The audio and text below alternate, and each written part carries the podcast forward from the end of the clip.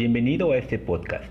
Aquí puedes escuchar los ejercicios con respuestas de la guía de práctica correspondiente al video Presente Simple Oraciones Negativas. Recuerda suscribirte al canal de YouTube More Language Teacher y compartir con amigos. Agradezco la colaboración de la colega Joana Herrera. Activity 1.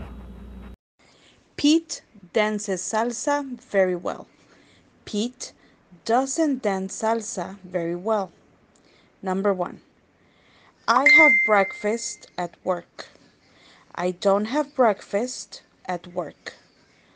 Two, the bird flies long distances. The bird doesn't fly long distances. Three, my aunt brushes her hair in the evening. My aunt doesn't brush her hair in the evening. 4.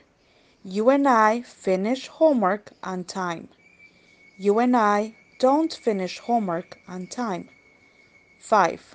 Luis spends time with his family. Luis doesn't spend time with his family. 6. My grandma enjoys classical music. My grandma doesn't enjoy classical music. 7. The taxi driver eats out five times a week. The taxi driver doesn't eat out five times a week. 8. Students do their homework on time. Students don't do their homework on time. 9. The chef tries a new cooking recipe.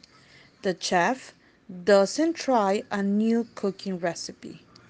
10. My brother goes home after school. My brother doesn't go home after school. Activity 2.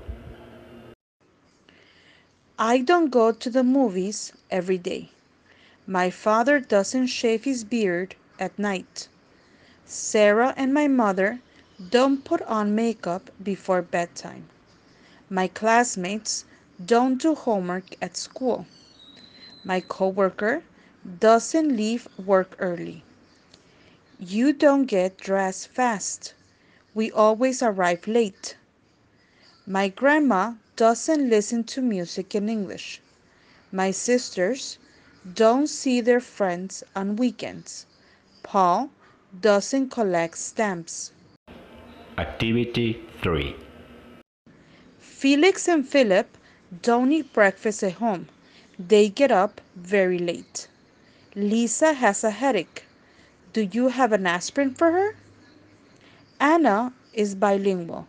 She speaks English and Spanish. Rafael and Rowley don't drink milk. They are allergic to it. Eric doesn't take a nap on weekdays. He is pretty busy with a lot of work. My neighbor doesn't study in the same school where I go. Mine is closer. The air conditioner doesn't work well. I need to call the technician.